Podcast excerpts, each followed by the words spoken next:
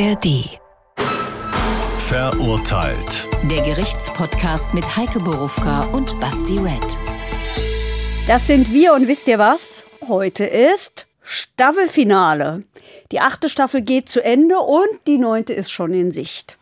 Ihr wisst, am Ende wird's immer ein bisschen krasser als sonst. Wobei ich finde, wir hatten ja schon relativ krasse Fälle in dieser, in dieser kompletten Staffel, aber heute legen wir noch mal eins drauf. Ansonsten gilt das, was äh, schon 88 Mal galt, nämlich ein echter Fall, ein echtes Urteil, echtes Leben, echte Gedanken zum Rechtssystem und am Ende wieder viele Fragen, die hoffentlich beantwortet sein werden. Ihr könnt unsere sämtlichen acht Staffeln in der ARD Audiothek, auf euren Podcast-Channels, bei YouTube und viele davon auch in der ARD Mediathek finden. Zeitversetzt findet ihr uns immer freitags nach der Talkshow im HR-Fernsehen. So, und jetzt wünsche ich mir, dass alle sehr, sehr offen sind, wenn wir über diesen Fall sprechen. Ich glaube, das ist wirklich wichtig, dass man versucht, alles zu sehen, möglichst vorurteilsfrei. Ich glaube, das ist nicht so ganz einfach. Ganz einfach ist genau das Stichwort. Ich habe gar keinen Bock mehr, jetzt irgendeine dümmliche Überleitung zu überlegen, weil mich hat es bei der Vorbereitung schon bedrückt. Es ist wieder einer dieser Fälle, wo es gar keine Gewinner gibt, nicht einen einzigen. Und du hast schon gesagt, es ist wahrscheinlich auch schwierig für uns jetzt darüber zu sprechen. Und mal gucken, welche Gedanken wir uns erlauben und welche vielleicht dann auch nicht. Long story short, wir hören uns an, was da passiert ist. Der Fall. Eine 29 Jahre alte Frau gibt ihrem knapp zwei Jahre alten Kind jeden Abend heimlich ein Schlafmittel und ein müdemachendes Medikament gegen Übelkeit ins Fläschchen. Sie steigert die Dosis, weil das Mädchen unruhig ist und die Mutter auf ruhige Nächte hofft. Eines Morgens findet sie ihr Kind tot im Bett. Sie nimmt das tote Mädchen, klemmt es in die Schublade einer Kommode und wirft die Kommode um. Es soll wie ein Unfall aussehen, wird die Staatsanwaltschaft später sagen, die sie schließlich wegen Mordes anklagt. Anfang 2023 beginnt vor der Schwurgerichtskammer des Frankfurter Landgerichts der Prozess gegen die 29-Jährige. Jo, ich glaube, die Leute wissen, was meine einleitenden Worte jetzt zu bedeuten hatten. Ähm, was für mich neu ist in den letzten Folgen und auch bei den Live-Shows immer, ich habe jetzt mittlerweile zwei Sachen, äh, die ich immer hier ins Spiel bringe, wenn wir starten. Einmal die Szenerie und einmal die Chronologie. Ich würde gerne hier mit der Szenerie anfangen. Also die Szenerie im Sinne von, wie ist die Situation, wie sind die Voraussetzungen, was macht sie, hat sie einen Mann, wie sind die Lebensumstände und so weiter und so fort. Ja, also sie hat einen Mann, beziehungsweise sie hat einen Vater zu den Kindern. Sie hat zwei Kinder, ein größeres, ein dieses kleine Kind. Ähm, alle vier leben zusammen in einer Maisonette-Wohnung. Also sind auch alle noch zusammen, der ist Die nicht weg. Und kann, Nein, Okay. die sind alle zusammen. Aber der Mann ist in dieser Zeit, und wir reden von der Corona-Zeit, krank, psychisch krank und es geht ihm immer schlechter. Der hat äh, richtig schwere Angstanfälle.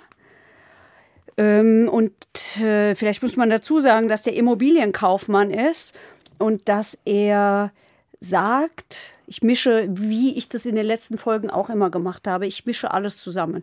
Das, was ich ähm, erfahren habe im Prozess, aber auch die Aussagen, die da gemacht worden sind, ich trenne es nicht mehr so. Ich glaube, dann kann man es besser verstehen.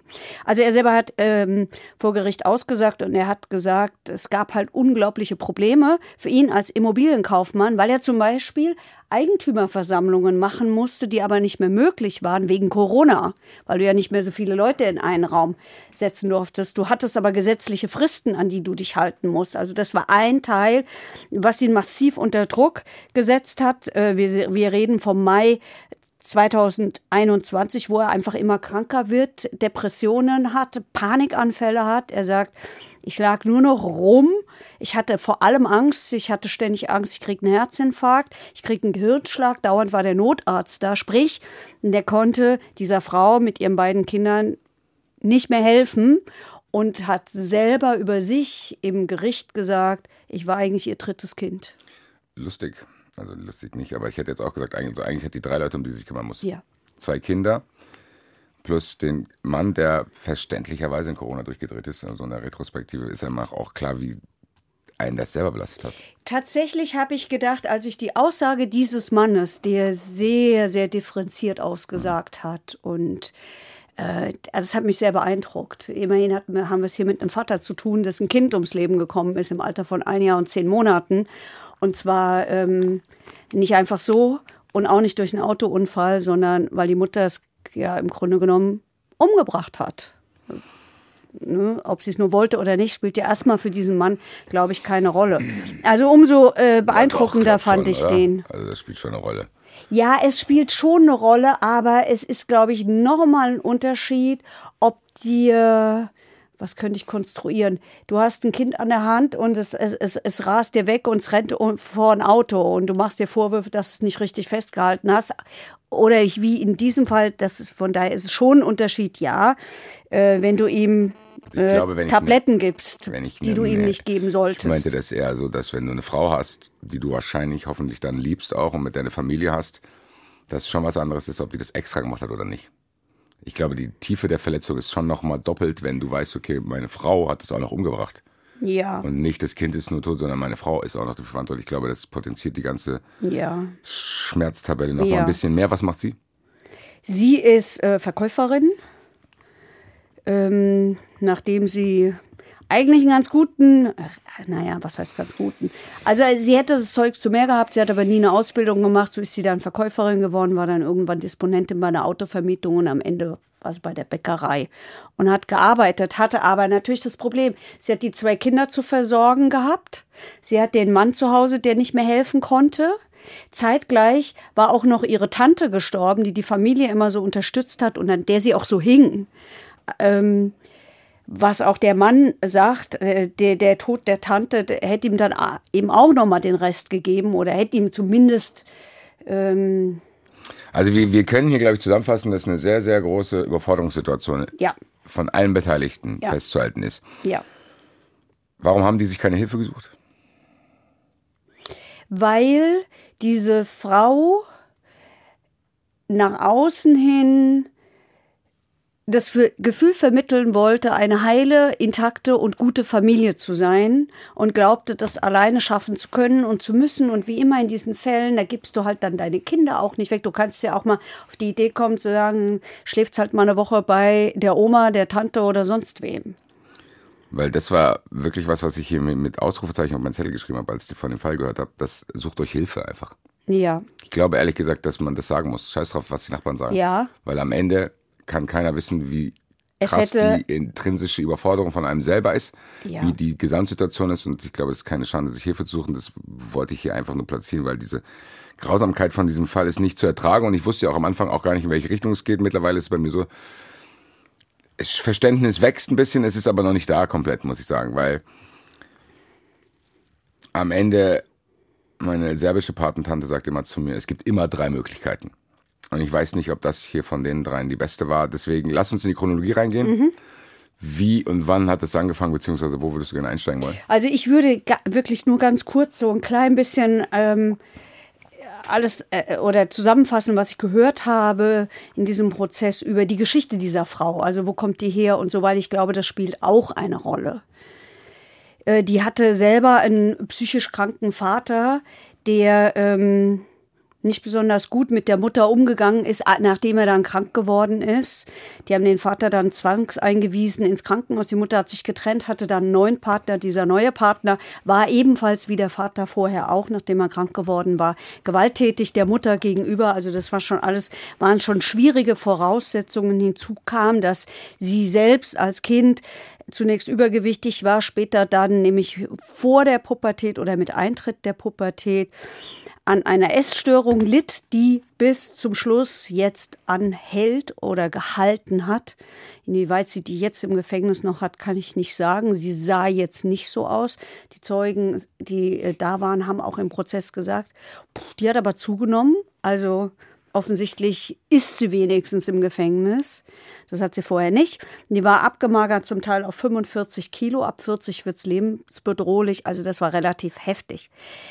Ähm, und hinzu kommt, dass der Freund ihrer Schwester bei ihnen gewohnt hat und dieser Freund dieser Schwester, ähm, da gab es eben Übergriffe auf sie selbst, sie war zwischen acht und zwölf Jahre alt. Das hat sie alles mit sich selbst abgemacht. Irgendwann hat sie eine Psychotherapie begonnen und ähm, ich kann nicht richtig sagen, ob das eine Rolle spielt, aber es führt jedenfalls dazu, dass nicht so eine ganz gefestigte Person da bei hervorkommt. So und 2011 lernt sie dann eben den Vater ihre, den späteren Vater ihrer Kinder kennen, Todesluft. Ja, ich habe Nee. nur aufgeschrieben. Ähm, Zeitstrahl für mich. So Wird bisschen. 2014 mit Tochter Nummer 1 schwanger.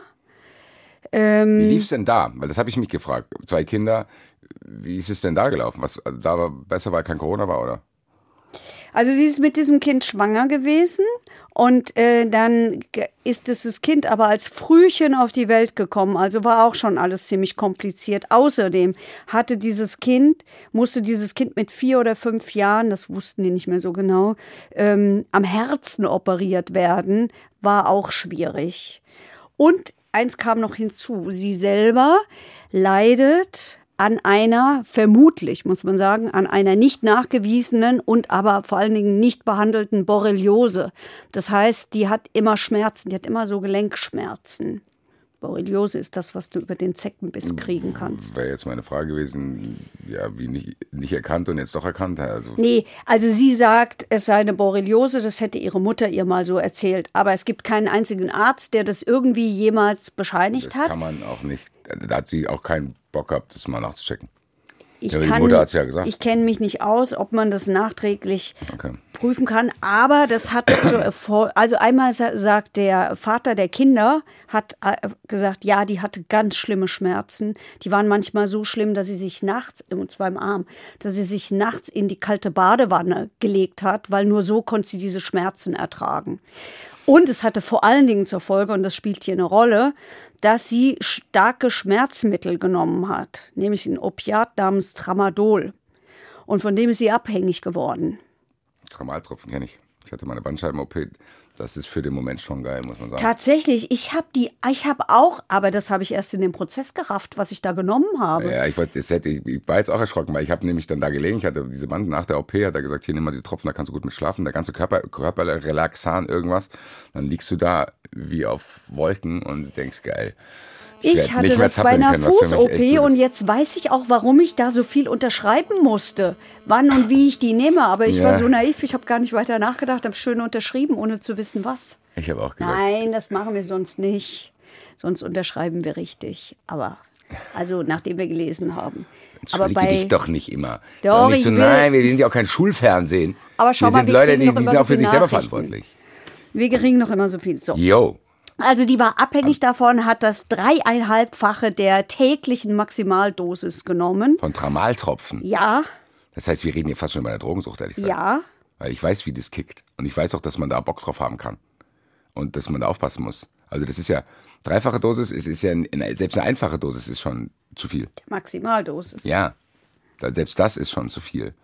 Also ich habe jetzt mal meine in der Schublade mal versteckt, nachdem ich jetzt weiß, was ich, Ich da habe die ehrlich gesagt, hab. ich habe die ehrlich gesagt weggeworfen, weil ich dachte, ey, ich habe keinen Bock, wenn ich irgendwann mal gestresst bin, ist oh Ja, Gott. ich habe die mal versteckt. Ich kann Hand einschlafen, bevor ich jetzt hier noch 70 Folgen Seinfeld gucke, nehme ich doch mal so ein bisschen das Zeug. Nee. Ja. Lass uns äh, So. nicht abschweifen, äh, schweifen, aber zusammenfassen, spielt ganz kurz Rolle. sagen, ja. Zusammen, ja, aber nicht unsere eigenen Erfahrungen mit Tramaltropfen Ach so, ja, das spielen stimmt. keine Rolle.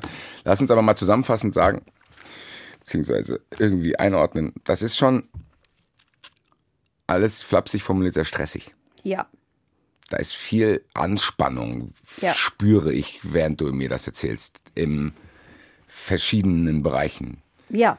Persönlich, mit dem Umfeld. Also es ist troubled, sagen wir mal so. Ja, aber es ist eben so, dass nur sie das sozusagen, also der Mann scheint das, der hat das zwar mit den Tabletten mitbekommen, das hat er schon mitbekommen, der hat das auch mit der Essstörung mitbekommen. Ähm, der hat auch gesagt, ich habe schon gemerkt, dass die lügt. Ne? Also wenn es ums Essen geht. Also, ja. Ne? Zum Beispiel, wenn er, ich hoffe, dass ich das jetzt richtig wiedergebe, wenn er so, eine, so, ein, so ein Papier von irgendeinem so Riegel gefunden hat und dann wusste er, ah, die hat es wieder gegessen, danach hat sie sich übergeben. Okay. So. Und da hat die halt, also er sagt, die hat gelogen, wenn es ums Essen ging und wenn es um die Tabletten ging. Das sei ihm schon klar gewesen, wie heftig das war mit der, mit der Tablettensucht. Das war ihm nicht klar, weil es kam jetzt noch was hinzu. Sie ist dann 2019 ist sie wieder schwanger geworden. Ähm, und hat dieses Schmerzmittel weitergenommen. Mittlerweile hat sie aber nicht nur das Schmerzmittel genommen, sondern sie hat auch ein süchtig machendes Schlafmittel genommen, nämlich Zupiklon. Interessanterweise, ich weiß, ich soll nicht von mir erzählen, habe ich es auch mal verschrieben bekommen. Das habe ich jetzt auch mal gleich entfernt. So, was, was für Horrormittel das sind. Also. Es ist, glaube ich, aber wie mit allem. Einfach nur nicht zu viel nehmen. Zopiklon ist übrigens, das ist uns schon mal in einem Fall begegnet. Ich wollte gerade sagen, das kam mir bekannt vor, jetzt aber nicht aus meinem privaten Bereich, sondern eher aus unserem das war, beruflichen Bereich. Ja, das war die Serienmörderin. Ja, ne? Die hat der, die hat der, die hat der Tochter Zopiklon gegeben, damit die die PIN-Nummer, damit die schön einschläft und vorher die PIN-Nummer verrät. Ja, und damit so aussieht, als hätte sie sie umgebracht. Oh, genau.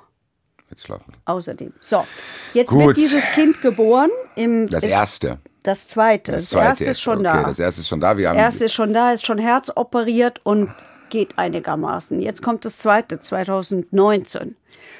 Und äh, geplant. nee, also so wie ich das verstanden habe, war das nicht geplant, aber gleichwohl willkommen.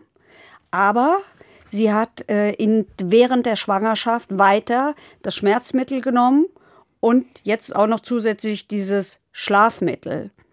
Bei der ersten Schwangerschaft hat sie das nicht gemacht. Da hat sie immerhin das Schmerzmittel reduziert, wenigstens. Ja. Hier hat sie es nicht gemacht. Nun kommt dieses Kind auf die Welt.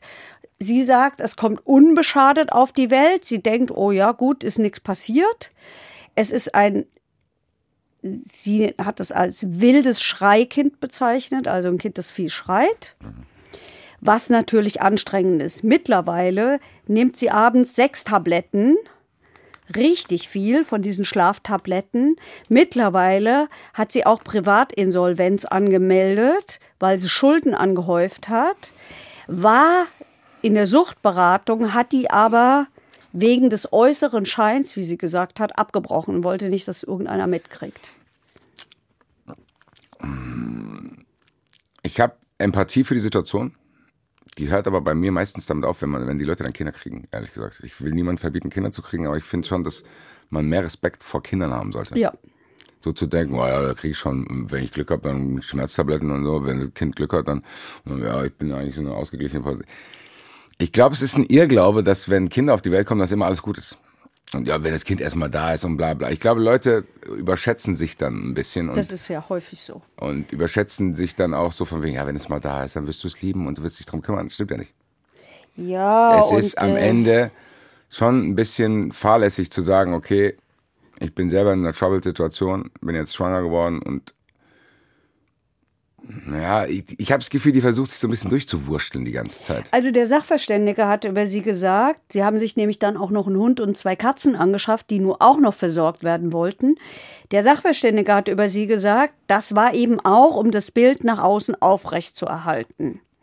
Was aber nichts daran geändert hat, dass sie massive Schlafstörungen hatte, dass äh, das lebhafte Kind wohl jede Nacht wach geworden ist und dass sie dann mit schätzungsweise oder wie es im Urteil heißt, spätestens mit sechs Monaten hat sie dann diesem Kind eben leider diese süchtig machenden Schlafmittel gegeben. Welche sind denn das? Zupiklon. Die hat dem Kind das Ja. gegeben. Nur das oder noch mehr? Sie hat dem Kind zunächst nur das gegeben. Sie sagt, sie hätte dem Kind das hinten weit, das war eine, das war eine, äh, eine Diskussion in diesem Prozess, hinten weit auf die Zunge gelegt, weil die Rechtsmedizin sagt, kein Kind schluckt dieses Zeug, das ist nämlich bitter. Das schluckt man nicht. Sie sagt, doch, doch, ich habe das dem Kind auf die Zunge gelegt und dann hinten mit Milch nachgespült. Ähm, die Rechtsmedizin sagt, nee, es sieht mehr danach aus, als hast du das zermörsert und hast es da dem ins, ins Fläschchen gemogelt. Spielt das eine Rolle? Naja, also sagen wir mal so, ein Kind kann sich ja immerhin dagegen wehren, indem es das Zeugs ausspuckt und nicht schluckt, wenn es das merkt. Vielleicht spielt es deswegen eine Rolle. Ja, ja, das ist quasi unterjubelsmäßig. Ja. Mein erster Gedanke, wahrscheinlich auch das erste, wo ich mich hier heute verdribbel, womit ich eh schon gerechnet habe, warum hat die denn nicht einfach, keine Ahnung, mach halt ein bisschen Whisky da rein oder so? Pennen die doch auch bestimmt. Sie sagt, weil sie gedacht hat, ist doch gut gegangen in der Schwangerschaft, es passiert also nichts. Das, das, da, ja, aber ähm, am Ende hat das eine große Rolle gespielt. Dieses Ja. mit ist doch gut gegangen. Ja, aber ist doch gut gegangen. Ja, guck mal, du sagst ja, also ist doch gut gegangen, lass ich gelten, ab dem sechsten Monat bis zu dem dreizehnten Monat, wo es verstorben ist. Wenn ich denke, okay, ich hab, das hat ja funktioniert, ich gebe dem Kind das, aber du kannst doch nicht, ist doch gut gegangen, auf deine Schwangerschaft transformieren. Nein, nein, natürlich nicht. Nein, natürlich du kannst es überhaupt nicht. Eigentlich kannst du es gar nicht. Ja, weiß ich nicht. Doch, eigentlich Na, weißt lass uns du weitergehen, das, weil wir kommen jetzt zum Okay. Zeitpunkt. Die hat jetzt angefangen damit Also sie gibt dem Kind abends das geht ja dieses gut. Zeug. Und das pennt dann. So, ja, und es gibt Offensichtlich. Dem, warte, und es gibt dem Kind zusätzlich noch Womex. Womex Womex, also bei Womex muss ich hier kein Geheimnis verraten, Womex kenne ich. kennen alle. Womex, Sonntag, mir ist ein bisschen übel. Genau. Ihm, ich schlafe jetzt einfach. Und Genau, macht schlecht. wunderschön müde. Das ist hervorragend. Also ich habe ja auch ein äh, sehr lebhaftes Kind gehabt und wenn es der schlecht war und ich sollte der Womex geben, habe ich gedacht, ach so fühlt sich das also an, wenn ein Kind im Arm so mal einschläft. So ist es also, wenn es nicht immer nur so rumzappelt. Aber mittlerweile habe ich gelernt, in diesem Prozess gibt man keinen Womex mehr, weil es zu gefährlich ist. ja, bei Kindern ja nicht. Will, ja, Kindern würde ich es nicht geben, ich nehme das Aber ja. es gibt es auch für Kinder in Zäpfchenform. Ach so, okay. So, also früher Boah, ist das immer Zäpfchen. verschrieben. Ganz ehrlich, ganz kurz mal draußen an die Pharmaindustrie. Was Zäpfchen? Was ist los mit euch? Es gibt so viele Möglichkeiten. Was für Zäpfchen? Welches Kind hat da denn Bock drauf? Wer hat sich denn das ausgedacht? Das habe ich nie verstanden, schon als Kind nicht. Ich habe gesagt, guck mal, Mutter, du gibst mir einmal eine Tablette, zack, ich baller die runter oder ich trinke irgendwas. Und dann bretterst du mir so ein Ding hinten rein. Du hast mich verarschen, so im wahrsten Sinne des Im Wortes. wahrsten Sinne des Wortes. Also hier war es so. Also die hat dem Kind, wie gesagt, Schlafmittel gegeben und Womex. Zu, zunächst eine halbe Tablette ab dem sechsten Monat. Dann eine und am Ende Aber anderthalb Tabletten. Ist das Kinderwomex? Das habe ich so verstanden. Okay. Jedenfalls hat sie dem Kind, so hat die, äh, so hat's die Toxikologin ausgerechnet, ihm dieselbe Überdosis gegeben im Verhältnis, die sie selber auch genommen hat. Also auch hier ist sechsfache oder wie viel das war. So, und jetzt war, hatte das zur Folge, dass das Kind ist immer sofort eingeschlafen, Ja, offensichtlich. aber um drei war es wieder wach. dann hat die nachgejustiert. Nee, und dann ist der Vater aufgestanden, in der Regel, und hat mit dem Kind gespielt, bis morgens so ungefähr um sechs und dann ist und dann und dann hat's wieder geschlafen. Das Der- heißt, wir haben ja eigentlich auch jetzt ein suchtkrankes Kind dabei, was vielleicht eventuell, wir wissen es nicht, während der Schwangerschaft schon gewisse Stoffe mitbekommen Ja, hat. das haben die, das, ha- das haben die Rechtsmediziner auch, beziehungsweise die Toxikologin hat auch gesagt, eigentlich dann- muss es mit Entziehungserscheinungen auf die Welt gekommen sein. Ja. Eigentlich kann es gar nicht anders sein. wurden dann ja auch noch bedient. Die, Der Vater hat zu ihr gesagt, mal irgendwann hier, warum torkelten die Kleine so? Gibst du der auch Tabletten? Also dem ist sogar was aufgefallen und sie hat aber gesagt, nein. Im Prozess hat er gesagt, es ist die Mutter meiner Kinder. Da gehe ich doch nicht davon aus. Ja, ich wusste, sie selber hat ein Problem, aber ich gehe doch nicht davon aus, dass sie den Kindern das auch gibt. Kann ich verstehen. Ich auch. Weil du willst es auch nicht. Ich auch. Weil man, egal wie skeptisch man ist, man will aber auch gar nicht, dass das stimmt. Und deswegen ist man wahrscheinlich auch noch viel leichter davon zu überzeugen, Ja, weil man, weil man die eigene Verletzung mal. auch nicht haben will. Du willst nicht nur der nicht, du willst der natürlich glauben, sowieso, weil es deine Frau ist, du willst aber auch nicht, dass dich einer verarscht. Also es war natürlich auch so, es war auch die Erzieherin aus der Kinderkrippe da, die hat schon auch gesagt, es ist ihnen aufgefallen, dass sie dann immer so müde war plötzlich. Aber dann hätte sie so ein Powernap gemacht. Und die Erzieherin aus der, aus der Kinderkrippe hat auch gesagt, ja, die war lebhaft, ja, die war neugierig, die war vielleicht auch ein bisschen wild, aber die hast du schon zum Schlafen gekriegt, da hast halt die Hand auf den Rücken gelegt und irgendwann ist das Kind eingeschlafen. So. Gut, ähm, lass uns mal probieren, Richtung Tat zu kommen, Ja. vielleicht so ein Wär- bisschen. Wäre ähm, ich genau auf meinem Zettel jetzt auch angekommen. mal. Wir verstehen uns eben blind.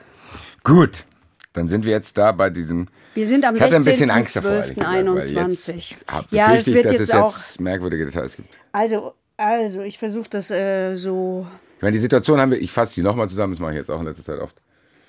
Es ist alles sehr troubled, es ist alles sehr stressig, es ist alles sehr wild. Nach außen hin probiert man den Schein zu wahren, was den Stress wahrscheinlich nochmal erhöht, weil Ja. du dich nicht fallen lassen kannst und so weiter und so fort. Du hast ein Kind, was wahrscheinlich, wir wissen es nicht, trotzdem schon suchtkrank auf die Welt kommt, dementsprechend mit Ups und Downs so ein bisschen bipolarmäßiges Verhalten da an den Tag legt, manchmal aufgedreht, manchmal direkt pennen, torkelt durch die Wohnung. Die Mutter ist tablettensüchtig, hat das Kind mittlerweile auch tablettensüchtig gemacht.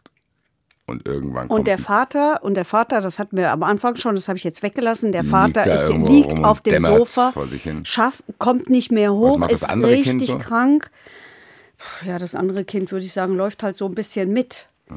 Ähm, also das hatte schon auch echt heftige Folgen. Und das hatte zur Folge, dass sie die Kinder zum Teil mit auf die Arbeit hat nehmen müssen. Dann gab es Stress auf der Arbeit. So, die musste ja irgendwie versorgen. Die musste das Geld verdienen. Die hat den kranken Mann, der dann zwar irgendwann in der Klinik war, aber ändert ja quasi auch nicht so richtig viel, weil er ihr nicht mehr helfen kann. Also das ist schon eine massiv angespannte Situation. Selber tablettenabhängig, hat diese Schmerzen dauernd ähm, und schläft auch noch schlecht. So, jetzt sind wir am Tagtag. Sie bringt das Kind ins Bett abends um 21 Uhr. Sie hat das Kind immer ins Bett gebracht. Er hat gesagt, naja, das war schon ein Mama-Kind. Das hing sehr an der Mutter. Sie hat gesagt, das schrie immer, wenn ich nicht in der Nähe war. Und wenn's, wenn es mal bei ihm war. Und das konnte sie nicht aushalten. Und Merkwürdiger Gedanke, vielleicht weil sie auch der Dealer von dem Kind war. So hat er das später im Prozess gesagt, aber zu der Zeit ist er natürlich nicht auf die Idee gekommen. Zu der Zeit hat er gedacht, naja, okay, ist halt ein Mamakind, die bringt's halt ins Bett. Später hat er sich gefragt, hat sie das gemacht, damit sie dem Kind heimlich diese Medikamente geben konnte. Ja. Nee, vielleicht wollte das Kind es auch. Das meinte ich. Die, ach so, Dass das weil Kind es weiß. süchtig war. Weil, ja, und dann weiß ich von also, I'm your pusher mäßig. Das kann ich nicht beurteilen. Ich auch, Gott Ja. sei Dank nicht. Aber das war ein Gedanke, der mir in den Kopf kam gerade. so, also aber sie gut. bringt das Kind ins Bett. Ja. Dann ist Ruhe in dieser Nacht. Um 5 Uhr morgens schaut sie nach dem Kind, so sagt sie, und entdeckt dieses Kind. Ich erzähle es erstmal so und nachher gehe gehe ich in die Details. Es ist 5.40 Uhr, also um 5 Uhr entdeckt sie das Kind. Es ist 5.40 Uhr, da wacht er auf von ihrem Schrei. Rennt hoch, sieht das Kind, das Kind ist blau und sie sagt, ich habe sie in der Schublade gefunden. Dann Notruf, er verständigt sofort die Verwandten, seine Schwester, Familie, Freunde, die kommen auch alle. Die haben da wohl einen sehr engen Zusammenhalt. Dann kommen die, ja, Ich verstehe das nicht. Fünf, also, du hast jetzt das Wissen wieder vermischt, ne? Fünf, wo findet sie das Kind, wissen wir jetzt nachträglich, weil was hat die 40 Minuten lang gemacht, bis sie da geschrien hat? deswegen sage ich das. Okay. Ja. Und was für eine ursprüngliche Story wollte sie erzählen? Ich habe es in der Schublade gefunden. Wie soll das denn hingekommen sein? Das Kind habe häufiger die Schubladen aufgemacht. Also wir müssen uns vorstellen, das ist diese, das ist eine, wir reden von einer Kommode.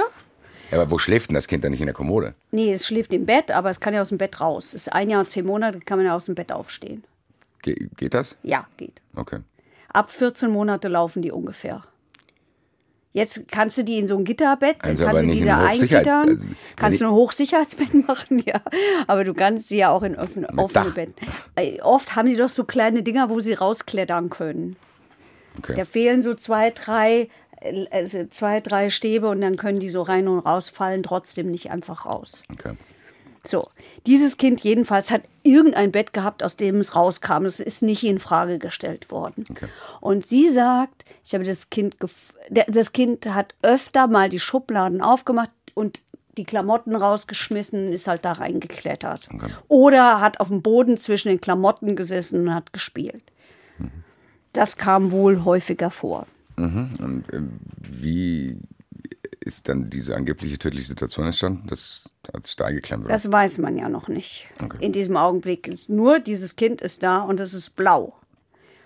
Und ähm, es ist blau, es, äh, Notruf, es kommt ein, äh, es kommen Sanitäter, es kommt ein Notarzt und jetzt macht der Vater folgendes. Er hebt diese umgefallene Kommode, hebt sie auf und schiebt sie beiseite, um den Rettungsdienst Platz zu machen. Kann man auch verstehen. Deswegen war aber das Problem, dass man nicht mehr richtig rekonstruieren konnte, wie lag das jetzt ganz exakt. Also man hat nur die Mutter hat dieses Kind so gesehen, wie es wie sie es wo auch immer vorgefunden hat. Vielleicht hat sie es auch im Bett gefunden, vielleicht war es gar nicht draußen. Das kann man nicht sagen. Okay. So, es ist 7.25 Uhr und die Rechtsmedizinerin kommt. Die kommt immer, wenn es äh, Todesfälle von Kindern gibt, habe ich gelernt, wird immer die Rechtsmedizin eingeschaltet und wird auch immer ähm, die Toxikologie eingeschaltet. So, hier kommt die Rechtsmedizinerin und die Rechtsmedizinerin sagt, dieses, dieses Kind liegt mit dem Gesicht nach oben, hat keine äußeren Verletzungen und sie denkt, das kann nicht stimmen mit dem Sturz. So passt nicht zu dem Verletzungsbild, war ihr erster Eindruck. Es werden alarmiert, einmal die Polizei und einmal hier wieder K11, ne? Polizei und die Staatsanwaltschaft. Und die Rechtsmedizinerin sieht sofort, das hat das sogenannte doppelte Totenflecksystem. Das heißt vorne und im Gesicht Totenflecken und auf dem Rücken. Und das, äh, die, diese Flecken sind so, dass man erkennen kann, die Leiche dieses Kindes ist gedreht worden. Und zwar, eine, also das Kind ist gedreht worden, nachdem es schon tot war. Das kann man an den Leichenflecken sehen. Ich kriege es nicht mehr richtig zusammen, wie die Flecken dann sind. Okay, Aber du hast das, dann bestimmte Flecken auf das der heißt, einen wenn ich, wenn ich auf, auf, wenn ich auf dem Seite. Rücken liege und sterbe, habe ich gewisse Flecken. Wenn mich dann, nachdem ich gestorben bin, noch mal einer umdreht, kriege ich auf der anderen Seite auch noch Flecken. Wie lange muss ich dann da liegen? Das weiß ich nicht aus. Wahrscheinlich nicht mehr als 14 Minuten. Vermutlich. Okay. Vermutlich. Gut. So, jetzt hat die. Jetzt Also wir haben hier eine Szenerie, wo auch alle, die jetzt da neutral hinkommen, denken, Moah, Ja, aber alle, wie ich, äh, wie ich das Gefühl hatte, auch sehr, sehr, äh, sehr, sehr gut gearbeitet haben. Also sehr gut auch hingeguckt haben. Die bei einem schweren Szenario, ehrlich gesagt. Ich erinnere mich, dass wir doch mal eine hier hatten, die hat gleich nicht nur eins, sondern mehrere Kinder irgendwie umgebracht. ja, die die ganzen Babys umgebracht hat, Wo wo, es man dann- keiner gemerkt hat. Wo keiner nachweisen konnte. Die immer angeblich am plötzlichen Kindstod starben. Genau. Also diese Rechtsmedizinerin, die sich sowieso sehr, die ist sehr, ähm, na, was will ich sagen, sehr engagiert, äh, was so den Tod und Verletzungen und äh, Gewalttaten an Kindern anbetrifft. Die hat dieses tote Kind in die Kommode gelegt und hat geguckt, ob das eigentlich so passt zu dem Spurenbild. Und, äh, und sagt, nee, es passte nicht. Und das Man waren darf nicht keine vergessen, sorry, wenn ich typischen mal reingehe, Verletzungen. weil ich erinnere mich wieder an den alten Fall. Das muss man auch erstmal machen als Rechtsmedizinerin. Ja. Weil du ja erstmal davon ausgehen solltest, dass da wirklich ein trauerndes Elternpaar ist. Ja. Und gleichzeitig musst du dann so technokratisch da vorgehen und sagen, ja, ja, alles ganz schlimm, aber ich muss jetzt hier gucken, ob das, was sie mir sagen, stimmt. Das ist ja auch ein unglaublich schwieriger Balanceakt. Aber ich glaube, diese Rechtsmedizinerin, so wie ich die verstanden habe, hat das gemacht, weil sie sofort das Gefühl Ja, okay. hatte, hier stimmt was nicht. Weil sie Das sofort gedacht hat, so kann das nicht gewesen Weil sein. stell dir vor, dein Kind stirbt wirklich, und dann kommt da so eine Frau reinspaziert und sagt, ah, ja, und dann hantiert das da Ja. mit dem Kind rum. Ja, ja. Also sie haben dann noch am Nachmittag das Kind äh, obduziert. Das war organisch gesund. Sie sagt, äh, zu alt für den plötzlichen Kindstod. Den kriegt man bis zwölf Monate. Das war aber schon ein Jahr und zehn Monate. Kein Hinweis darauf, dass es von der Kommode erschlagen worden ist. Aber auch keine Todesursache. Sie hatten keine. Im Mann, Wir hatten keine. Nein, sie hatten keine. Wir hören uns mal die Staatsanwältin an, warum das so schwierig war. Das liegt daran, dass diese toxikologischen Untersuchungen ohnehin schon immer länger dauern, weil man ja auf verschiedene Stoffe hin untersuchen muss. Ähm, aber in dem speziellen Fall lag es vor allem daran, dass es ein Kind war und Stoffe verabreicht wurden, die für Kinder nicht zugelassen sind, sodass es keinerlei Erfahrungswerte gab, sodass ähm, das GMI sich natürlich auch sicher sein muss, ob das jetzt tatsächlich todesursächlich war. Und das zu erforschen und zu recherchieren hat einfach unglaublich lange gedauert. Ja, die nimmt jetzt schon so ein bisschen vorne weg, ähm, was dann alles noch gekommen ist, äh, weil dieses Wissen kam erst Monate später. Monate. Monate okay. später. Ähm, Grund war unter anderem, dass einfach auch die Labore ziemlich äh, überfordert waren. Es war Corona, die hatten ordentlich zu tun, aber sie hat es ja eben gut erzählt, weil man halt keine Ahnung hat. Ne? Du hast ja vorhin auch gesagt, das sind Tabletten für Erwachsene. Jetzt sind wir aber hier, sind wir noch in dem Stadium, wo sie äh, zunächst mal im Mageninhalt keine Tabletten finden, was die ähm, Rechtsmedizinerin sagt, das ist normal. Mhm. Die können sich auch postmortal noch auflösen ähm, aber eben auch keine Stauungen, keine Einblutungen. Das spricht dafür, dass die nicht erstickt ist. Also ne, das ist nicht mhm. irgendwie erwürgt worden, das Kind oder so. Was sie gefunden haben, ist in der rechten Gesichtshälfte ein Kratzer. Und sie haben sich halt gefragt, wo kommt dieser Kratzer her? Mhm. So, und dann dauerte es. Dann dauerte es ziemlich, ziemlich viele Monate, nämlich von Dezember, passiert ist es in der Nacht zum 17. Dezember, bis zum Mai, bis dieses Ergebnis von der Toxikologie da war. Und in der Zwischenzeit, und das wird jetzt, ich zitiere den Vorsitzenden Richter schon auch ein bisschen makaber, hat die Mutter einen Spendenaufruf gemacht und hat Geld gesammelt für die Beerdigung. Äh, wo sie reingeschrieben hat, die ihre kleine Prinzessin, sie hätten ihre kleine Prinzessin verloren, sie sei alleine in ihrem Zimmer erstickt und ich, Mama, habe sie gefunden und so. Boah, das ist schon. Wir haben sie 5500 Euro zusammengekriegt, was sie dann äh, für die Beerdigung, für die Miete und für Smartwatches, die, die sie dem anderen Kind gegeben haben, das kann man jetzt auch verstehen, damit es immer die Eltern erreichen kann und umgekehrt sie immer das Kind erreichen können, gesammelt haben. Und? Ach, weiß nicht. Ach komm. Ja, nee, ich, mich überrascht es nicht mehr. Weil das ist im Endeffekt genau das Verhalten, was Leute an den Tag legen, die dann auch in der Lage sind, das Kind da in eine Schublade offensichtlich einzuklemmen und die Schublade, um, also die Kommode umzuschubsen und dann zu sagen, so und so ist es, immer den Mann anzulügen, dem Kind das über einen mehreren Zeit. Guck mal, ich hatte hier die ganze Zeit die Frage stehen, ob das jetzt endlich der längste Affekt ist, den wir hier hatten. Der sich aufgebaut hat im ganzen Leben. So die ganze, die ganze mhm. Stressmoment.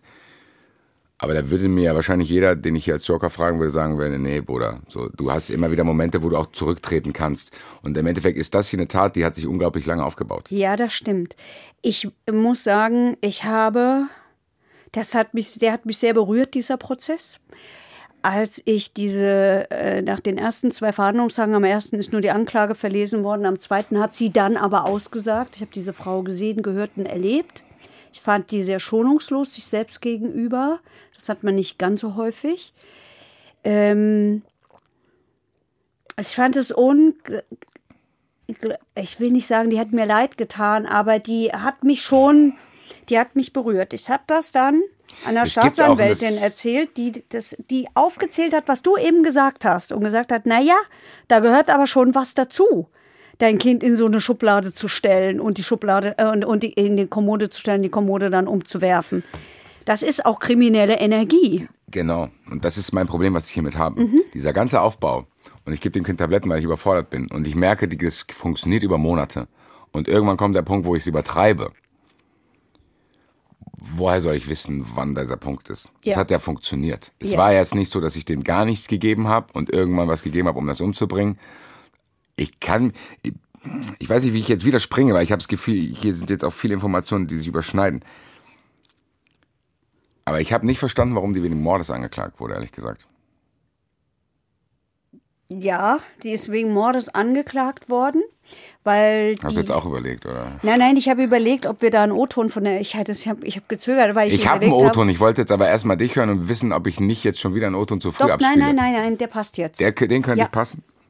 Ich habe die Anklage ursprünglich wegen vollendeten Heimtückemordes erhoben, weil nach der Aktenlage davon auszugehen war, dass die Angeklagte den Todeseintritt bedingt in Kauf genommen hat. Das lag insbesondere auch an ihrem Einlassungsverhalten. Ähm, sie hat sich im ähm, Ermittlungsverfahren noch dahingehend eingelassen, dass sie ähm, keinerlei Medikamente verabreicht hat und hat das eben bestritten.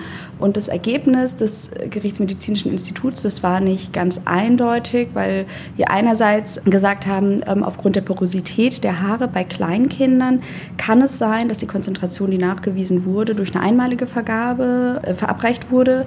Aber es kann genauso gut sein, dass es eine wiederholte Vergabe war. Und dementsprechend bin ich in der Anklage davon ausgegangen, dass zumindest eine hinreichende Verurteilungswahrscheinlichkeit wegen auch einer bedingten Kaufnahme kam. Letztendlich war es dann ja so bei der Verurteilung, dass davon ausgegangen wurde, dass sie diese Medikamente tatsächlich schon seit der frühen Kindheit, also kurz nach der Geburt, immer wieder regelmäßig verabreicht hat, sodass man nicht nachweisen konnte, dass sie in der konkreten Situation nicht darauf vertraut hat, dass es gut ausgeht, sodass es dann ähm, sozusagen nur eine leichtfertige Verursachung des Todes war.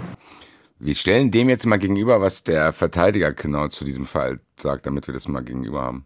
Besonderheit in diesem Fall ist ja, dass die Mandantin das über einen langen, langen Zeitraum gegeben hat, ohne dass irgendwas passiert ist. Ja, vielleicht das Kind mal ein paar Symptome gezeigt, getorkelt oder so, aber sie jedenfalls nichts an Symptomen gezeigt, wo man auf die Idee gekommen wäre, ja, das ist ja so lebensgefährlich. Ja.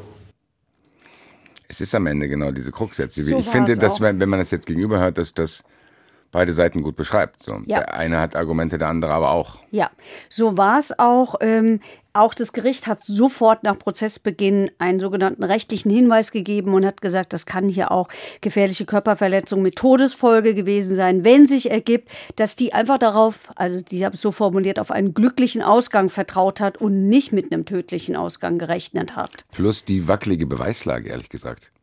Wie die Staatsanwältin es ja auch Ja, sympathischerweise zugegeben hat, zu sagen, Ja. gut, ich war zu dem Zeitpunkt noch in der Situation, wo ich dachte, okay, man kann nicht sagen einmalig oder mehrfach, also das wusste die Staatsanwältin nicht, weil sie sich auch durch ihre Einlassung quasi in ein anderes Licht gerückt hat. Die Ja. Staatsanwältin muss ja davon ausgehen, wenn dieser Rechtsmediziner sagt, die Haare sind porös, das kann einmalig auch sein. Da muss sie Ja. es zumindest in Betracht ziehen, dass da jemand gewesen ist, der sich nicht äußert, der lügt und der, der einmalTabletten gegeben hat. Diese Ja. Dauerhaftigkeit konnte die Staatsanwältin ja vor der Anklage auch nicht wissen. Ja, also wir, wir hatten am, am 12., was heißt wir, am 12. Mai 2021 war das Ergebnis der Toxikologie da. Das hat sie ja eben auch gesagt, man konnte nicht so ganz genau sagen, wie das in den Haaren ist, weil die auch manchmal porös sind und so, alles ein bisschen schwierig. Und weil es eben auch sein kann, sie haben, es- es sind ja auch die Haare untersucht worden von dem großen Mädchen, von der großen Tochter. Auch da waren Spuren, ähm, auch da waren Spuren von Medikamenten. Aber die Toxikologin hat gesagt, tatsächlich kann das auch übertragen werden durch schwitzige Finger oder wenn du das Kind umarmst, weil sie selber ja ständig dieses Zeugs genommen hat. Ähm, Es ist ehrlich gesagt alles wackelig, muss man sagen. Was Ja, diese, wir haben jetzt schon zwei Einlassungen gehört, die wirklich sagen, boah, so ganz genau wissen wir es nicht. Na doch schon. Also was sie bei dem, bei der, bei dem toten Kind gefunden haben, ist auf jeden Fall ähm, dieses Zopiklon und den Wirkstoff, der in Womex drin ist, ne, was so müde macht. Aber keinerlei Kenntnisse, was das mit Babys macht, weil man keine Vergleichsdinge Weil man keine Kl- Vergleichsdinge Ja, also, macht. Aber sie haben, sie haben von dem Womex-Zeug war die, war die Dosis um ein Sechsfaches überschritten. Und sie sagen, mit großer Wahrscheinlichkeit war es so, dieses Zopiklon hat das Kind sediert. Das erzwingt den Schlaf. Da kannst du nichts machen. Also bei Kindern wie bei Erwachsenen. Du schläfst einfach ein. Und das Womex, und deswegen gibt man das heute nicht mehr, und das Womex kann Krampfanfälle erzeugen. Und vermutlich hat das Kind, deswegen hat es auch den Kratzer im Gesicht, hat das Kind einen Krampfanfall gehabt. Weil es durch das Zopiklon sediert war, ist es davon halt nicht aufgewacht, sondern gestorben. Du hast jetzt gesagt mit großer Wahrscheinlichkeit, aber das reicht ja eigentlich nicht. Na, also in dem Fall hat es schon gereicht. Großer- Also es ist Wie sicher, war denn die, hat die sich nicht eingelassen, Doch. Mutter, und hat, Doch. hat die dann irgendwann mal aufklären Doch. können, wie genau es gelaufen ist? Also es war so. Also sie hat in, in diesem Ermittlungsverfahren, dann war dieses Ergebnis da, dann hat es ähm, die Festnahme gegeben, Untersuchungshaft übrigens, da hat sie es bestritten, wie die Staatsanwältin ja eben Ja, gesagt deswegen, hat. Ne? ja. Und, und dann passiert natürlich Folgendes. Der Vater hat Depressionen, die Mutter sitzt im Knast und es gibt noch ein Kind. Und was macht das Jugendamt? Das Jugendamt geht natürlich her und sagt, uh, alles unsicher, wir müssen erstmal gucken, das ist hier alles so instabil und nimmt dieses arme Kind mit und gibt es erstmal in Obhut. Das war zwar nur zwei Wochen in Obhut, aber auch das muss man ja auch noch mitdenken. Ne? Deswegen habe ich vorhin auch dem anderen Kind auch noch gefragt. Das ist Ja. ja, in diesen ganzen Ja. Besprechungen, die wir machen und Zeit leisten, immer auch da. Was So ist es.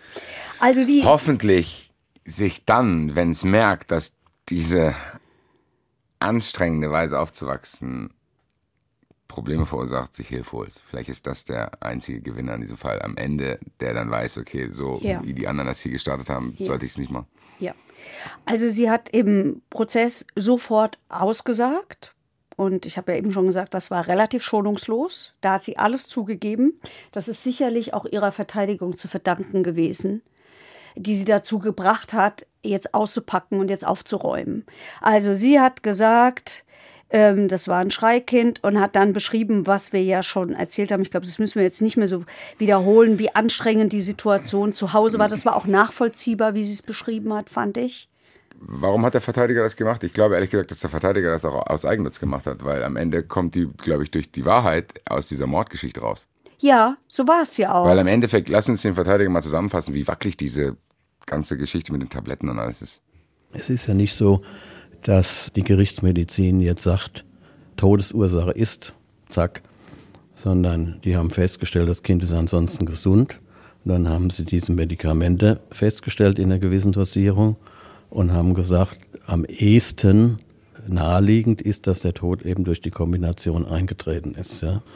Und äh, es war aber zum Beispiel so, dass das Medikament Womex in einer Dosierung vorgefunden wurde, die noch unter dem Bereich lag, in dem Todesfälle festgestellt worden waren. Deshalb sagt die Rechtsmedizin, dass naheliegt, dass durch die Kombination mit dem anderen Medikament Zopiclon eben der Tod dann eingetreten ist. Ja. Aber er sagt es auch schon, das sind alles keine definitiven Aussagen. nein, nein, nein. das heißt, nein. wir waren hier schon darauf angewiesen, dass sie auch noch was dazu sagt. Ja, äh, ja, ne, ja. Sie hat gesagt, dass sie dem Kind diese, diese Medikamente gegeben hat. Das sie hat rettet sich damit ja ausgesagt. ehrlich. Man muss mal zusammenfassen, im juristischen Sinne rettet die sich damit, dass sie sagt, dass sie das schon Ja. mehrfach gemacht hat. Ja. Ja. Ja, die rettet sich auch damit, dass sie, dass sie wirklich sich nicht mehr geschont hat. Weiß ich nicht. Was ist denn, wenn, schon. was ist denn, wenn die der über Monate hinweg gar nicht diese Tabletten gegeben hat? Das wissen wir auch nicht. Ja, aber warum soll sie es denn dann sagen? Damit es nicht so rüberkommt, als hätte die den einmaligen Akt das Kind umgebracht. Und dass sie nicht mehr wegen Mord vor Gericht steht, sondern dass sie sagen kann, guck mal, ich habe das über Monate lang gemacht, wirklich beweisen könnt ihr es sowieso nicht. Und deswegen habe ich jetzt eine mildere Strafe als Mord, weil ich hatte das hätte, öfter gemacht. Aber wer hätte denn dem Kind, dem kind die, die, die Tabletten geben sollen? Nicht der Vater. Der Vater war in der Klinik. Ich habe das aber so verstanden, dass die haben die nachgewiesen, dass das Kind über einen längeren Zeitraum die Tabletten bekommen Ja. hat. Wie denn? Mit den Haaren. Über die Haare. Da kann man auch die Dauer der Verabreichung untersuchen. Ich habe das so verstanden. Okay, das heißt, jedenfalls. Mhm. am Anfang vom Haar ist dann was und am Ende, okay. Gut, ich glaube das jetzt mal. Nee, was ich nur sagen wollte, ich weiß nicht, ob man ihr hier jetzt ein Verdienstkreuz verleihen sollte für Nein. diese Einlassung, weil die retten sie auch. Ein Verdienstkreuz braucht man der Frau für gar nichts. So, In dem ähm, Kontext jetzt.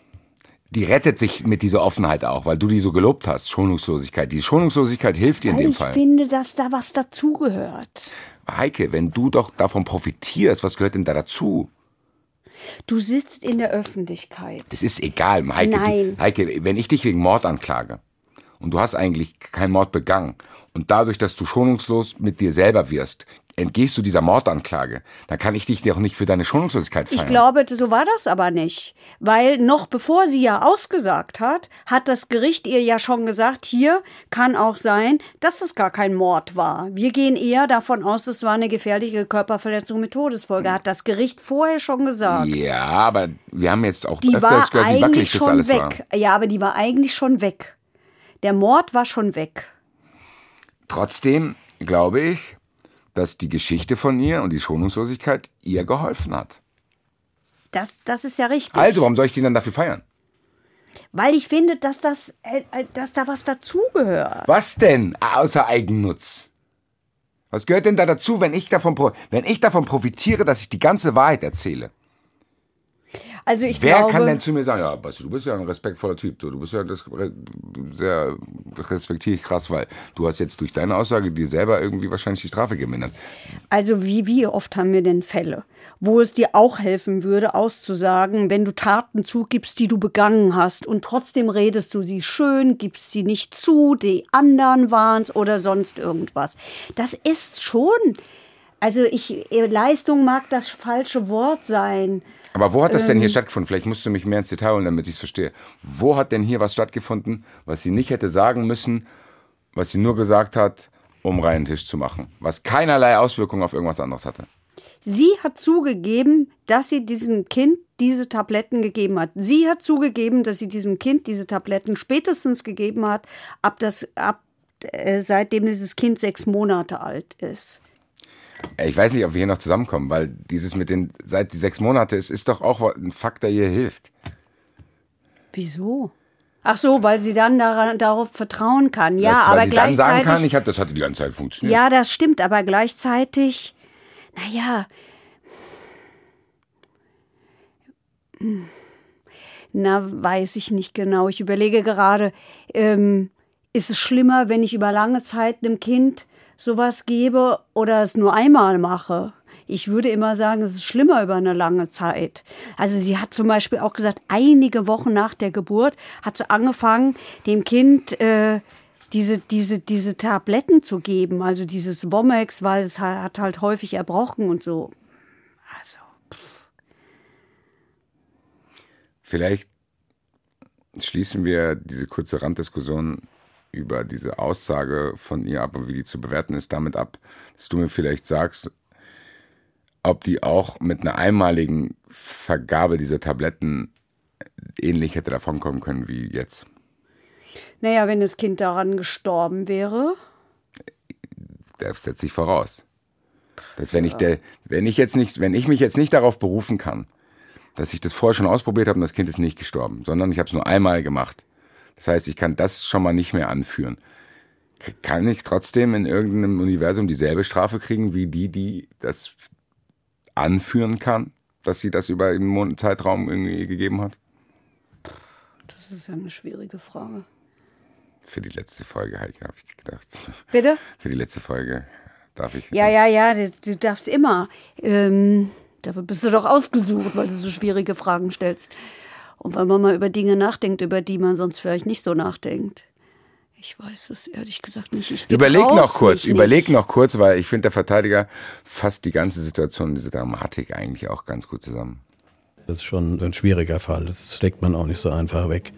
Wahrscheinlich ist es äh, immer so, wenn äh, Kinder als Opfer im Spiel sind. Aber hier ist ja die Tragik, dass ja nicht nur das Kind keine Chance hatte, anderthalb Jahre zu überleben, sondern auch die ganze Familie und äh, eben auch die Mutter ja dadurch total traumatisiert ist mit der Folge, dass das Gericht ja sagt, möglicherweise äh, hat sie so noch gar Bilder im Kopf von dieser Aufhindesituation, die mit der Realität nicht übereinstimmen. Und das ist natürlich auch in der Diskussion mit der Mandantin ein, ein großes Problem, ja. Und äh, da spielt so viel Emotionalität eine Rolle, das ist nicht so einfach wegzustecken, ja. Ich glaube, das merkt man auch bei uns beiden gerade, dass uns die Situation überfordert. Wie ist was zu bewerten, weil wir wissen die Lebensumstände nicht. Und ich hatte mir eigentlich vorher hier vorgenommen, vor, bevor wir das gemacht haben, dass ich meine eigenen Bewertungen, die ich trotzdem mit, manchmal mit Aussagen und Fragen hier reinballer, nicht mache, aber es mir trotzdem passiert.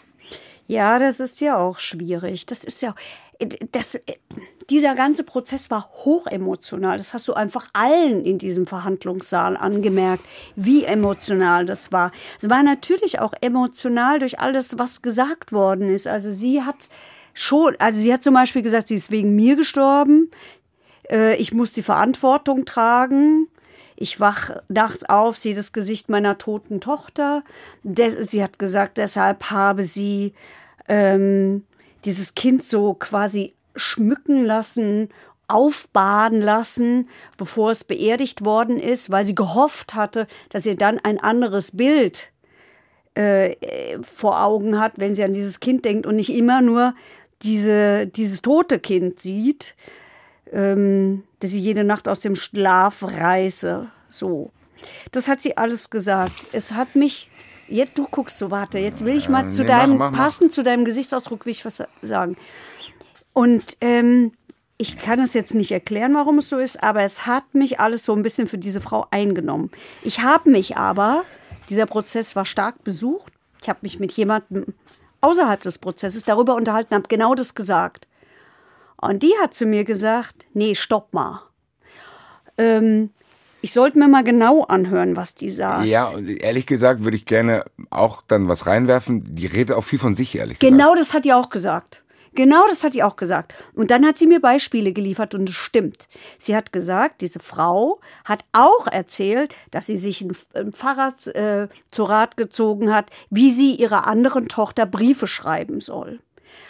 Und dann hätte sie sich überlegt, ähm, also demnächst gibt es einen Mutter-Kind-Tag im Frauengefängnis. Und da holt sie dieses Kind mal und dann können sie fünf Stunden lang zusammen kochen. Sagt die Frau, mit der ich mich darüber unterhalten habe, als Beispiel dafür. Wieder spricht sie nur für sich. Fragt die eigentlich mal das Kind. Hat das Kind Bock da einen. Möchtest, hat die auch gesagt. Könnt ihr euch zusammentun. Genau das hat die auch zu mir gesagt. Deswegen ist es wichtig, dass man über solche Sachen spricht. Es ist am Ende trotzdem auch nicht so, dass wir beides beurteilen können. Wir stecken nicht in diesen Köpfen, wir stecken nicht in Nein. diesen Situationen, Gott sei Dank.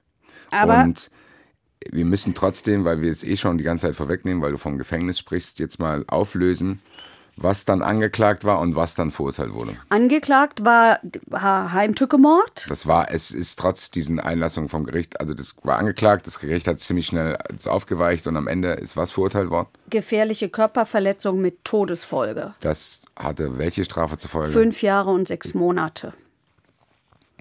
Aber warum war dieser Prozess auch so emotional? Er war auch deshalb so emotional, weil zum Beispiel natürlich auch der Vater dieses Kindes ausgesagt hat. Und du hast, deswegen führe ich den jetzt nochmal schnell ein, weil du vorhin gefragt hast, warum holen die sich denn keine Hilfe? Dieser Mann tut es. Der hat sofort Jugendamt und Familienhilfe eingeschaltet, lässt sich von denen beraten wie gehe ich mit diesem, mit der großen Tochter um? Er sagt, plötzlich bin ich alleinerziehend mit unserer großen Tochter. So war es ja alles nicht geplant. Geht's dem wieder besser eigentlich? Corona, er sagt, jetzt darf er wieder raus. So. Dem Kind, ja, ihm geht's besser, aber ähm, arbeitet er wieder? Nein. Und äh, er sagt auch, dass die große Tochter zurzeit besser mit der Situation klarkommt. Die stecke das besser weg als er. Die frage auch weniger nach ihrer Mutter dass. Äh, Digga, lass dich da nicht täuschen, das stimmt nicht. Sagt er auch. Der Mann ist nämlich wirklich klug. Ist ein ganz kluger Mann. Ich fand, fand, das war eine ganz kluge Zeugenaussage, wo ich mir wünschen würde, dass es öfter Menschen so machen und sich einfach mal Hilfe holen. Das sagt er auch. In Absprache mit dem Jugendamt und der Familienhilfe spricht er. Äh, mit dem Kind darüber und sie haben sich verständigt auf die Formulierung deine, also dass sie die Wahrheit sagen, dass sie aber nicht sagen, hier, die hat deine Schwester umgebracht, sondern deine Mama hat deiner Schwester Medikamente gegeben, die sie ihr nicht geben durfte, dass aber alle Fachleute sagen, das kommt noch hoch, das kommt noch mit Macht hoch und äh, bei dem Kind, wenn er sagt, dem Kind geht's jetzt gut, ähm, so. Mag das so sein, weil du es doch eben auch gesagt hast. Das äh, kommt noch. Ich habe jetzt die Medikamente, das kam Nein, nicht die Medikamente kommen. Entschuldigung, nicht die Medikamente kommen hoch, sondern ähm, dass dieses Kind quasi seine Mutter verloren hat. Ist? Acht. Ja, herzlichen Glückwunsch, sagst du nichts, ne? Mhm. Ach, das ist ich. er sagt, er hat mit der, er hat die Beziehung zu dieser Frau beendet, er möchte mit ihr nichts mehr zu tun haben, aber es bleibt die Mutter seines Kindes. Und deshalb ließe die Briefe aus dem Knast vor und lässt sich auch für sie die Briefe diktieren von dem Kind, merkt aber, dass sie, äh, dass es weniger wird, dass dieses Kind weniger Kontakt zur Mutter haben möchte. Wird der Mutter dort geholfen? Weil die muss ja bei aller. Die Mutter hat gesagt, dass sie äh, diese Suchtproblematik versucht im Knast hinzukriegen, weil sie sicher ist, wenn sie aus dem Knast rauskommt, ja, sie, sie kann ja jetzt noch nicht so viel sagen. Während des Prozesses saß sie noch in Untersuchungshaft und da kriegst du diese Hilfe in dieser Form nicht, wie du sie dann im Vollzug bekommst. Sie will eine Ausbildung als Das heißt, in Köchin Untersuchungshaft machen. komme ich schon an ein paar Sachen dran, so mäßig. Ich glaube, das kommst du auch sonst. Glaube, das kommt man im Knast auch sonst. Das funktioniert, glaube ich, ganz gut. Ähm, sie sagt, sie will es nicht. Sie will sowohl eine Traumatherapie als auch eine äh, Suchttherapie machen und, äh, und auch eine Ausbildung machen. Man kann ja im hessischen Frauenknast eine, wie ich finde, hervorragende Ausbildung als Köchin machen. Ist richtig gut. Wenn du die Chance hast, im Frauenknast essen zu gehen, geh dahin. Das ist Weißt richtig du, gut. woher wurde es schon mal bekocht von einer? Ja, ich war da schon und habe mich da bekochen lassen und ich habe auch schon mal einen Beitrag gemacht über die Ausbildung als Köchin dort und dann durfte ich auch essen und früher war ich manchmal auf so justizinternen Veranstaltungen, wo es das Essen aus, der, aus dem Frauenknast gab von den äh, Köchinnen oder von den äh, Köchinnen in Ausbildung und das war richtig gut, also wirklich gut. Ich behaupte, ich verstehe was von, von Essen und so. Und das kann ich wiederum bestätigen. So, Gut. äh, willst du noch hören, was der psychiatrische Sachverständige über sie gesagt hat? Sachverständige sind ja meine speziellen Friends. Ich weiß. Deswegen freue ich mich sehr, was er gesagt hat und wo er so tut, als wenn es ganz sicher ist.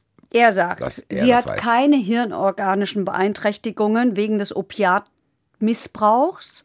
Sie hat eine depressive Grundstimmung. Sie ist so ein bisschen zwanghaft, was Ordnungswut, äh, Wut, das sagt sie über sich selber auch. Sie sagt, sie hat, je, egal was war, jeden Abend diese Wohnung geputzt und gesaugt. Oh oh. Ähm, mhm. oh, oh. Sie hat eine Persönlichkeitsstörung, sie hat ein Abhängigkeitssyndrom, sie redet ihre Sucht klein, was typisch sei für Suchterkrankte. Ähm, sie habe aber mittlerweile Einsicht in ihre Krankheit, was vorher nicht der Fall war, weil das haben viele äh, Zeuginnen vor Gericht erzählt, dass sie äh, sehr damit beschäftigt war, die musste ja an Rezepte immer drankommen für das Zeug. Und auch die äh, Hausärztin hat das erzählt, äh, wie sie da mit List und Tücke äh, an Rezeptduplikate drangekommen ist, weil angeblich die Originale in der Waschmaschine waren oder beim Mann im Auto gerade lagen oder so ähnlich, wie ihr das durch die Lappen gegangen sei. Das hat er gesagt. Der, der, der Sachverständige hat gesagt, dass sie nicht im Rausch gehandelt hat, dass sie sehr wohl in der Lage war, den Alltag zu bewältigen. Also sie ging, ging ja arbeiten, sie hat es geschafft, die Kinder ins Bett zu bringen. Die Wohnung war ordentlich, was tendenziell eher ihr Problem war als umgekehrt. Das hat er über sie gesagt. Ähm, ja, Das Wichtigste war im Grunde genommen, deswegen brauchst du den da drin, bei Suchterkrankungen, dass er sagte, hat damit halt nicht, mit der eigenen Sucht hatte das nichts zu tun. ich spare es mir jetzt, Okay. was zu dem Sachverständigen zu sagen. Das machen wir ja irgendwann dann in Staffel 9, 10, 11 oder 12. Deswegen ist mein Zettel für die ganze Staffel jetzt auch leer und voll gekritzelt und sonst irgendwas. Hast du noch irgendwas anderes, bevor Ja, wir... ich könnte noch das Urteil anbieten. Naja, ein bisschen Urteilsbegründung wollen wir nicht. Ach so, ja klar. Also gedacht, das Gericht hat, glaube ich, ähnlich empfunden wie ich. Jedenfalls der Vorsitzende Richter hat zu ihr gesagt, sie sind keine Mörderin, haben ihre Tochter nicht vorsätzlich getötet. Sie tragen die lebenslange Hypothek, dem Vater die Tochter der großen Schwester, die kleine Schwester genommen zu haben. Selbst im Gefängnis zu sitzen, äh, Tochter tot, Partner weg. Die große Frage bleibt, was wird mit dem Sorgerecht für die große Tochter? Wird sie das jemals wieder haben? Äh, er hat in ihr eine liebevolle Mutter gesehen. Ähm, er hat äh, das Geständnis als sehr glaubhaft bezeichnet und hat es als eine sehr große soziale Leistung bezeichnet, diese Verantwortung übernommen zu haben, was auch der Verdienst der Verteidigung gewesen sei. Ja, die Lebensgefährlichkeit dieses Tablettencocktails Hammer ja besprochen gehabt. Ja, und äh, er hat ihr bescheinigt, dass der Tod dieses Kindes ihr keineswegs gleichgültig sei ähm, und dass sie wegen eineinhalb Jahre dem Kind Tabletten geben oder Medikamente geben, eben darauf vertraut habe, dass nichts passiert, was dann ja doch passiert ist. Und hat aber auch gesagt, das war kein Momentversagen, weil sie als Mutter halt auch Garantin dafür sind, dass dem Kind nichts passiert. Ja. Ich hätte jetzt hier auch schon wieder drei, vier Fragen, aber ich habe auch keinen Bock mehr, ehrlich gesagt. Also, keine Ahnung. Eine von den drei, vier stelle ich jetzt trotzdem noch. Wie begründet er das, dass das eine leidende Mutter war, wenn die so eine PayPal-Action macht? Davon irgendwelche Air Apple Watches kauft? Was ist das für ein Aftertat-Verhalten mäßig? Weil das hatte die, Also, das die- hatte die Staatsanwältin im ersten Urteil nämlich auch Ja, so ein bisschen angerissen. das es gibt schon Indizien, die das Aftertat-Verhalten in einem merkwürdigen Licht dastehen lassen. Also, sie hat unter anderem auch erzählt, dass sie Kontakt zu einem Medium aufgenommen hat und so und dass die Leute darauf so reagieren, wie du gerade guckst. Wäre ihr klar, hat sie gesagt. Er hat gesagt in der Urteilsbegründung, er, sagen wir so, er hat von möglichen Erinnerungsverschiebungen gesprochen. Also das kann ja Was hat sein. denn PayPal mit einer Erinnerungsverschiebung zu tun? Du äh, redest dir das als Unfall, du, du redest dir das als Unfall ein und dann kannst du auch und dann kannst du auch und dann kannst du auch Spenden sammeln, weil du von einem harten Schicksal betroffen bist, nämlich dass dein Kind durch einen ganz schrecklichen Unfall gestorben ist. Was ja nicht stimmt übrigens hat hat auch die Familie das ähm, die, die, die, die, die, die Familie von ihm hat Davon das, ich dann meine Miete. hat das auch nicht geglaubt. Ja. Sorry. Gut, wenn du 20.000 Euro Schulden hast, magst ist du egal. vielleicht auch. Da, ja, ich weiß, ich will es auch Sorry, nicht. Alter. Den ich, Tod von diesem Kind, egal, selbst wenn es normal gestorben wäre, zu instrumentalisieren, um an Cash zu kommen, mir davon Apple Watch zu kaufen, um meine Miete zu zahlen. Ist mir egal, ob du es umgebracht hast oder nicht. Das ist ehrenlos. Ja, deswegen hat das, hat der Vorsitzende hat das als makaber bezeichnet. Okay, gut. Aber lass uns zum letzten Zuschauerraum kommen, den diese achte Staffel zu bieten hat. Und ich freue mich, dass er derjenige ist, der diese Staffel mit uns beschließt. Wer das ist, werdet ihr gleich anhand der nicht vorhandenen Musik hören. Wir gehen aber erstmal in den Zuschauerraum. Zuschauerraum. Heike, wen haben wir denn für diesen festlichen Akt hier noch engagieren können? Wir haben den ersten Joker, den wir je hatten.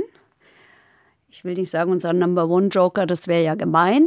Aber äh, den, mit dem wir die Staffel begonnen haben, mit dem beenden wir sie auch wieder. Und es ist Lossi Bossi, my friend. Und das kann ich mittlerweile bei Laufe der Staffel tatsächlich immer mit festerem Glauben und Herz sagen, mein lieber Freund. Hallo? Heike Borufka, Basti Red, verurteilt, Staffel 8, letzte Folge. Staffelstart, Staffelende mit dir natürlich. Du bist die Schleife um die Staffel. Du bist die Schleife, Du bist unser die Schleife Number auf unserer One Torte, Joker. Den ersten, den wir je hatten. Wunderbar, da freue ich mich doch. Und ich habe gesagt, dass du ein sehr guter Freund von mir bist. Ich hoffe, das war okay. Das ist völlig okay. Ja. Oh, Gott sei Dank. Gott sei Dank. Zwei Fragen hätten wir da. Eine Frage kommt von Anni Anni. Und zwar über YouTube. Nochmal da ganz kurz, wie wir heißt nämlich die? auch Anni Anni. Ist es ein Nickname oder ist es ihr Name? Ich nehme an, das ist ein Nickname. Okay. Ich das ist schon der gedacht, dass- Ich YouTube-Name. habe schon gedacht, das wären ja sehr kreative Eltern. Also Anni Anni sagt, wenn das Gericht, das die finde ich eine super Frage, wenn das Gericht eine Therapie anordnet, bekommen diese Menschen eigentlich dann schneller einen Therapieplatz, weil als Normalmensch, wenn du nicht im Knast hockst, kriegst du ja, oder ne, nicht, nur nicht im Knast hockst, nicht vor Gericht, muss man sagen, hockst, kommst du zunächst auf eine lange, lange Warteliste und wartest dann ewig, bis du einen Therapieplatz hast. Wie ist es hier? Mhm, Also die Frage kann ich relativ äh, kurz beantworten. Ähm, die bekommen schneller einen Therapieplatz. Ja, weil es gibt zwei verschiedene Möglichkeiten. Es gibt einmal die Rückstellung der Strafe. ja, nach ähm, 35 BTMG. Das bedeutet, du wirst verurteilt, bekommst dann eine Therapiemöglichkeit, eine Therapie statt Strafe. Und diese Menschen oder diese Verurteilten, die bekommen tatsächlich schneller einen Therapieplatz als, sage ich mal, jemand, der nicht verurteilt ist. Ja. Ähm, diejenigen, die auf, also nach 64 untergebracht werden, ähm, sprich diesen Vorwegvollzug haben und so weiter und so fort und dann später mal in eine Therapieeinrichtung kommen, da ist es schon so, dass die länger warten, auch eine lange Wartezeit haben, aber bei denen gibt es ja häufig diesen Vorwegvollzug, deswegen ist es dort nicht so dramatisch. Also kurz Also zusammengefasst sie sitzen erst sagen, im Knast und während sie im Knast sitzen, warten sie. Genau, das sind die 64er und bei der 35 BTMG ist es so, dass du den erst eine Zurückstellung bekommst, wenn du schon einen Therapieplatz hast. Und deswegen bekommen die schon schneller einen Therapieplatz. Das kann man schon so ähm, sagen. Ja. Also ku- kurz zusammengefasst einfach äh, kann ich sagen, die Leute, die verurteilt werden oder eine Rückstellung haben, bekommen schon schneller einen Therapieplatz als ein nicht verurteilter. Ich freue mich auf die YouTube-Kommentare von Manfred33. Werden wir mal sehen, was der da schreibt. Kommen wir zu Frage Nummer zwei, als lieber. Normaler kriegt er hier, da komme ich mir nicht an. Ja. Genau. So, Fabian Hering fragt, wie werden für Straftaten ausgeschriebene Belohnungen überhaupt versteuert? Gibt es dabei einen Unterschied, ob die Belohnung von einer Privatperson oder zum Beispiel von äh, Strafverfolgungsbehörden ausgeschrieben werden, also Polizei, Staatsanwaltschaft? Also ob es einen Unterschied konkret gibt, würde ich sagen, nein. Es gibt, glaube ich, keinen Unterschied. Es kann eigentlich keinen Unterschied geben, weil nach dem Einkommensteuergesetz liegt ja bei beiden keine Leistung zugrunde. Das heißt, es ist nicht besteuerbar, also steuerfrei, diese Belohnung. Ja, ähm, weil nach dem Einkommensteuergesetz sind ja nur Leistungen besteuerbar, nur Leistungen besteuerbar. Und hier liegt ja keine Leistung zugrunde. Von daher ist es steuerfrei. Also zack, auf Verbrecherjagd gehen, macht reich. Oder Verbrechen simulieren, um Nein, das Geld zu Moment. waschen. So tun, als ob, genau, Geld waschen, nein, Da- keine Ahnung. Das habe ich bekommen von Herrn Lossner, weil ich habe da Sachen aufgeklärt für den. Ja, genau, genau. Ja. Ja. Hier habe ich noch einen Wettschein. Also Leute, was ist denn? Wollte ich gerade sagen, dann lieber Fußball wetten. Genau. Das ist auch günstig. Ja, steuerrechtlich gesehen. Sehr gut. Vielen Dank. Ja, wunderbar. Mein Lieber, vielen, Vielen Dank. Dank, dass du immer dabei warst, von Anfang Staffel an. 1 bis 8 Und in Staffel er 1 dabei. bis 8 warst du dabei. Immer gerne. In Staffel 9 kommt er wieder. Wunderbar. Bis dann, ciao, mein Lieber. drauf. Danke. Schönen Tag noch. Ciao. Ciao. So, ihr Lieben. Und wie immer kommt jetzt am Schluss der Serviceteil. Housekeeping. genau. Wir empfehlen euch nämlich hier immer einen Podcast, manchmal sogar zwei. Heute, also wie ich, wir Heute nehmen, 93. Nein, Staffel 9 natürlich, was denn sonst? Ja. Nein, also wir empfehlen euch äh, immer Podcasts, die wir selber auch gehört haben oder einer von uns. In diesem Fall war es ich, nämlich Fighting Long Covid. Das ist wirklich eine bedrückende Geschichte von der Moderatorin, und Podcasterin Vis-a-vis. Das ist richtig heftig, was sie erzählt. Die Wahrheit ist, dass ich es zwischendurch abbrechen musste, weil ich das so schlimm fand, was diese Frau beschrieben hat, wie die lebt äh, zwischen Todesangst und Hoffnung, wie die Anfeindung im Internet erlebt. Also richtig heftig. Von Bremen 4 kann ich euch nur empfehlen und ähm, sozusagen die bisschen erträglichere Variante, wenn auch äh, ebenfalls äh, nicht ohne, ist eine Sendung von der Tag vom Hessischen Rundfunk. Da geht's auch um Long-Covid. Auch da haben wir eine Betroffene drin, eine Frau, die beschreibt, wie das ist. Und das ist aber eine, und das ist so beeindruckend an dieser Frau, die, die hat es geschafft, es positiv zu sehen, obwohl die manchmal nur einmal in der Woche die Wohnung überhaupt verlassen kann, weil die Kraft nicht zu mehr reicht. Ich weiß nicht, wie es mir da gehen würde. Also, der Tag und Fighting Long Covid ist meine Empfehlung. Ja, und äh, du hast schon gesagt, Staffel 9 kommt. Ich glaube, das können wir auch diesmal zum ersten Mal wirklich und definitiv sagen. Ja, kommt definitiv. Das Datum steht auch, das verraten wir euch noch nicht. Wer weiß, so, ob dann irgendwas passiert. Nee, ich habe es vorher mit dem Produzenten abgesprochen. Ach so. Wir haben gesagt, wir bleiben bei der Formulierung Ende Juni. ja, okay. Also ich glaube tatsächlich, dass das für euch äh, Könnt ja mal gucken, wann da so Mittwoche sind. Genau, also Ende Juni. Äh, wird es weitergehen mit Staffel 9. Ich freue mich sehr. Das ist aber eigentlich auch nur euch zu verdanken da draußen, weil wenn hier keiner zuhören würde, dann könnten wir das hier nicht machen. Oder Heike, ich danke, zuschauen. ich danke dir für acht Staffeln, dass du es tatsächlich auf dich genommen hast, mich hier reinzulassen. Was? Ich liebe es. Ja, ich liebe dich auch. Was ich auch liebe, ist, dass ihr die Live-Shows so unglaublich ausverkauft. Deswegen ist der erste Termin, den ich euch nennen kann, der 11.10., wenn ihr das hört. Und der 8.11. und der 13.12. ist ein Tag für Kenner, 1312. Aber wenn ihr im Sommer irgendwie ein bisschen Urlaub machen wollt, am 16.8. bist du auch mit mir auf der Bühne. Bus Ja. Red and Friends. Äh, da wird es mit Sicherheit auch um die eine oder andere Anekdote aus diesem Bereich hier gehen. Und wir verlassen Freunde. sogar Frankfurt dafür. In Hanau, Amphitheater, Henny Nachtsheim wird da sein. Leute, Marvin ist da, Stefan Reich, Axel Goldmann von 93. Also ehrlich gesagt wird das ein Happening, worauf ich mich unglaublich freue. Vielen Dank, dass du so schnell zugesagt hast. Und wie gesagt, damit könnt ihr euch den Sommer überbrücken. Ansonsten 11.10., 8.11. und 13.12. sind die nächsten Termine. Es gibt auch welche in 2024, aber ganz ehrlich, wenn ihr so weit vorausplanen wollt, geht ins Internet auf verurteilt-podcast.de und schaut euch alle Termine an, die da schon anstehen und seid schnell, weil immer ausverkauft. Viele Klicks, viele Zuschauer, viel das. Unwirklich teilweise immer noch. Das war Staffel 8. Bis bald in Staffel 9. Vielen Dank und dabei, dabei. Verurteilt. Der Gerichtspodcast mit Heike Borufka und Basti Red. Eine Produktion des Hessischen Rundfunks.